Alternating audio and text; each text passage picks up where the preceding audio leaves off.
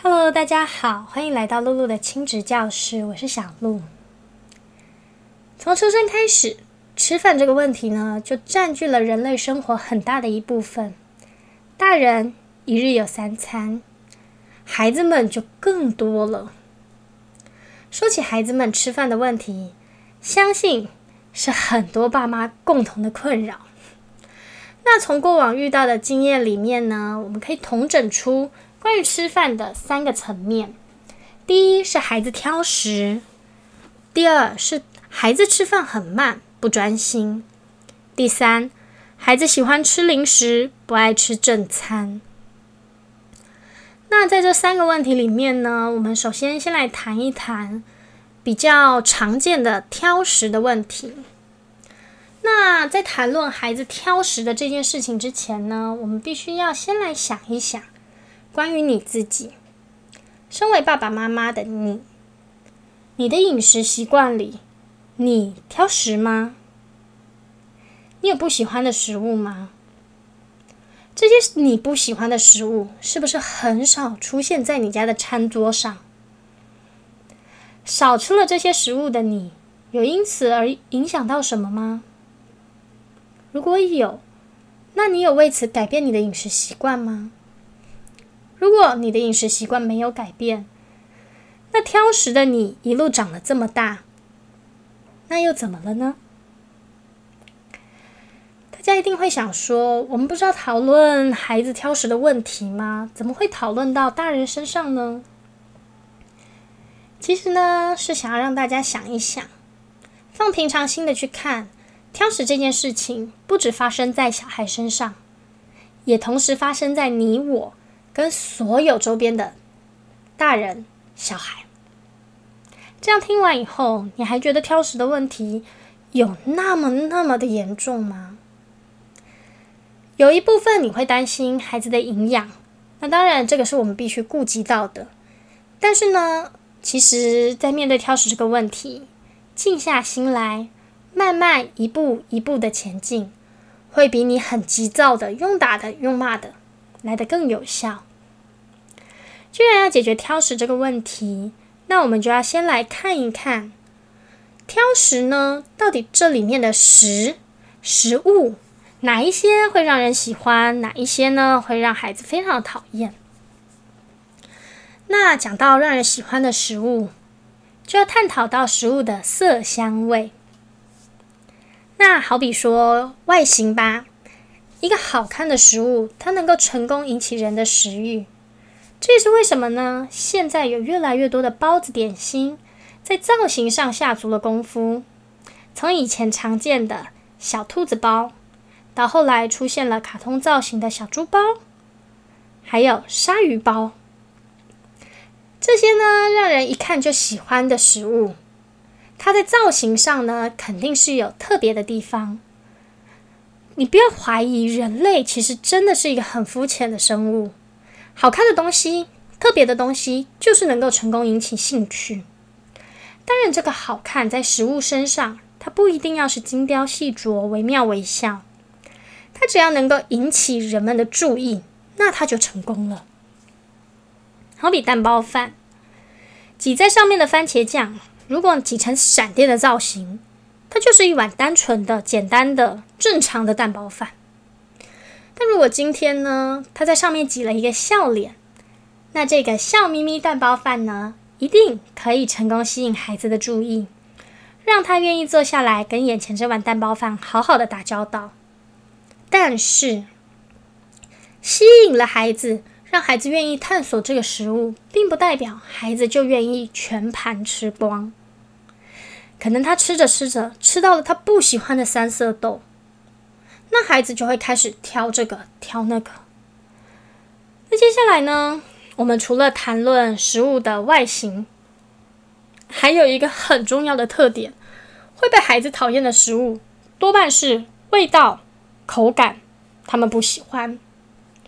那关于味觉这件事情，其实呢，有一部分跟遗传有关，也有一部分跟你的生活习惯有关。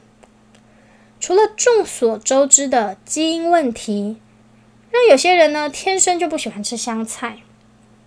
除此之外，请你仔细想一想，前面我问了大家的问题：你家餐桌上是不是很少出现你不爱吃的食物？你到现在是不是还有可以不吃就不会吃进嘴里的食物呢？你自己都挑食，你自己都有不吃的食物，为什么就觉得孩子一定会爱吃呢？有时候可能连爱不爱吃都谈不上。因为那些食物根本不曾出现在你的餐桌上，孩子们对这些食物的认识可能比你口袋里的钱还少。对于陌生的事物产生理所当然的排斥是非常正常的，也可以说这是一种活在基因里的保护机制吧。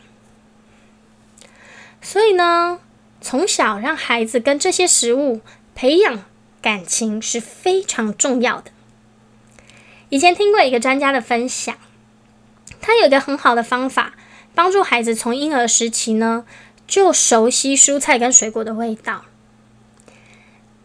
你的孩子如果已经开始什么东西都想往嘴里放的时候呢，你可以尝试把胡萝卜、小黄瓜这一类比较坚硬的蔬果穿烫以后放凉，让孩子可以拿在手上当棒棒糖一样吸着玩。也许他也不会咀嚼。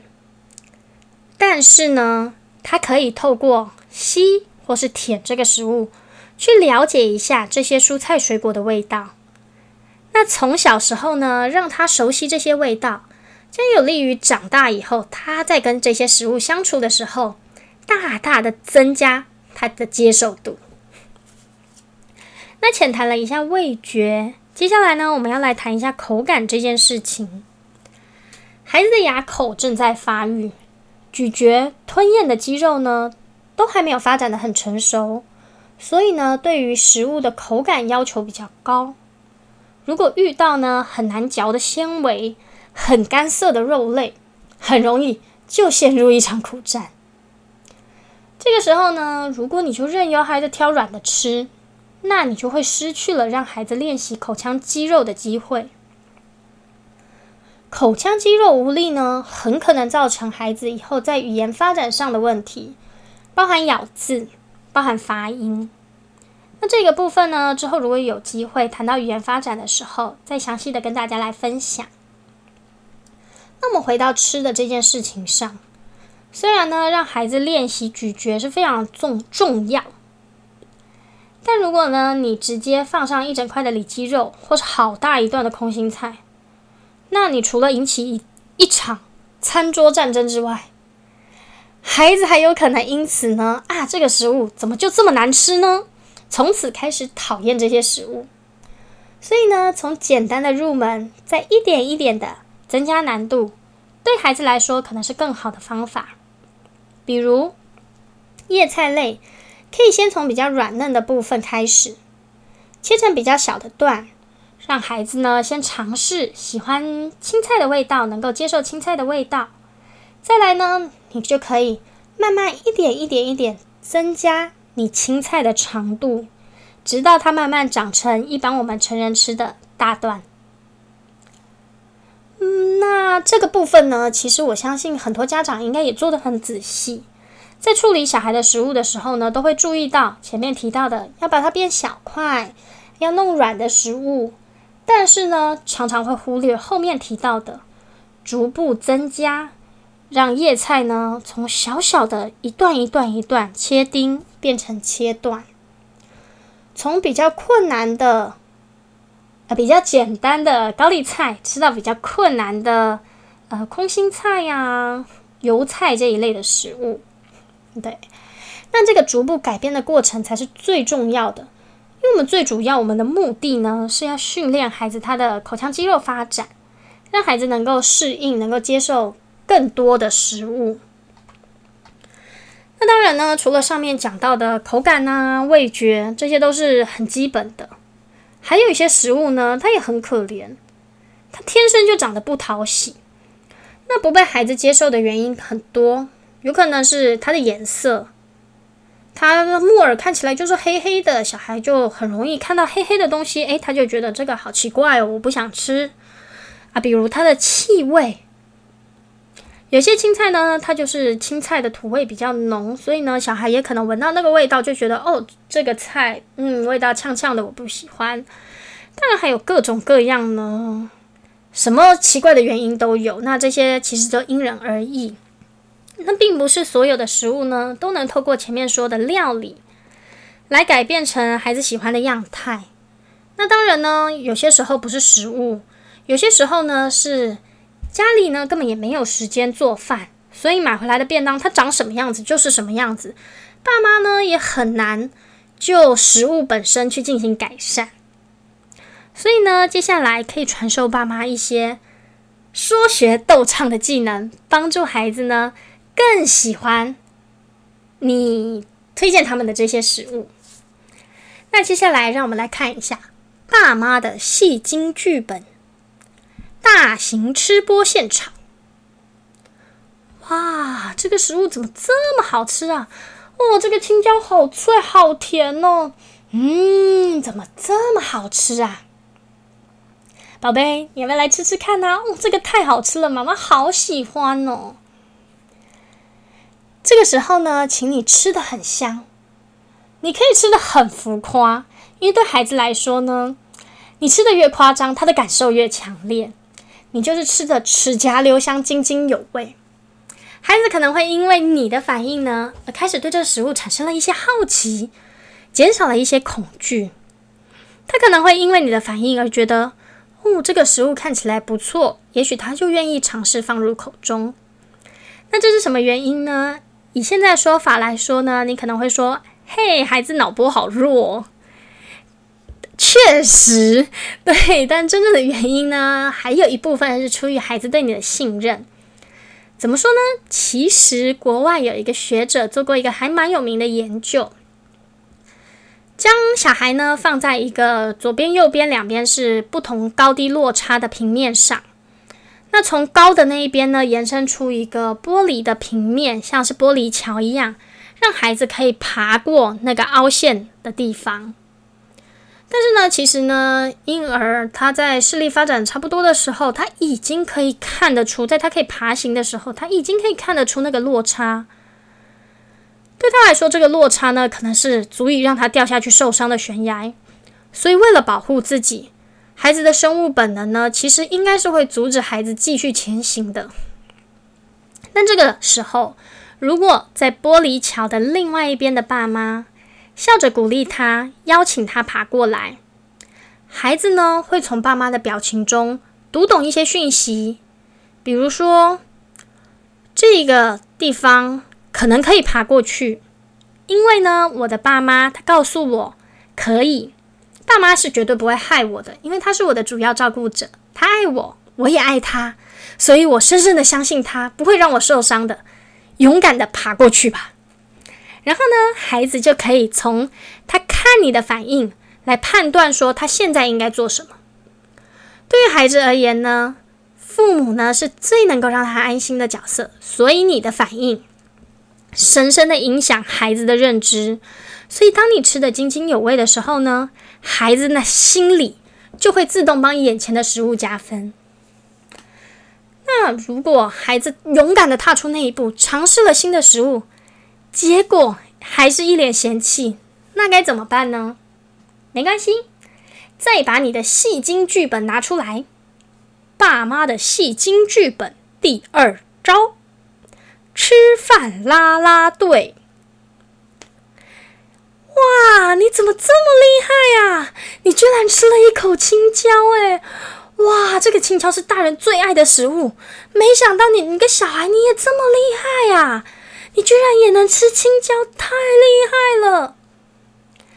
一样，请你展现你浮夸的演技。你越浮夸呢，孩子他越能感受到你对他的赞赏。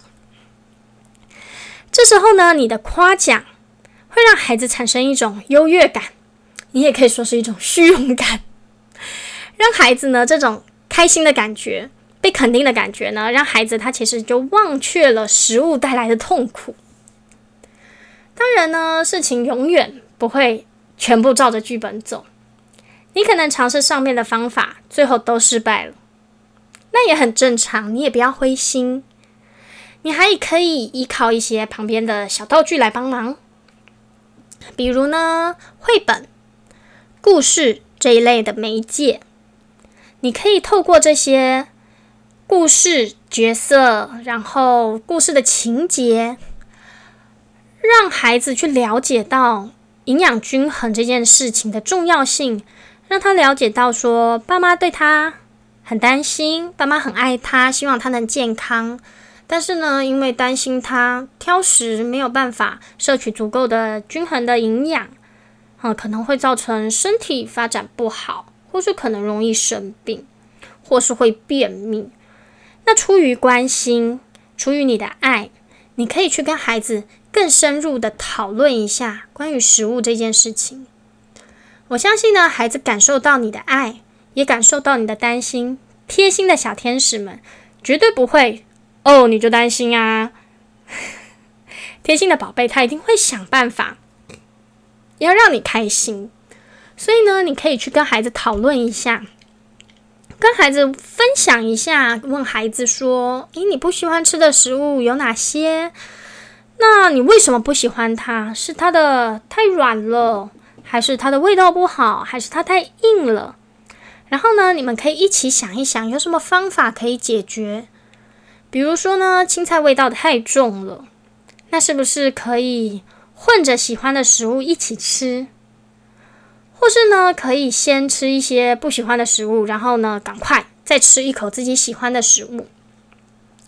提供他一些策略，你们一起去尝试面对这个问题，效果呢，绝对会比你用逼迫的、用打的、用骂的来得更好。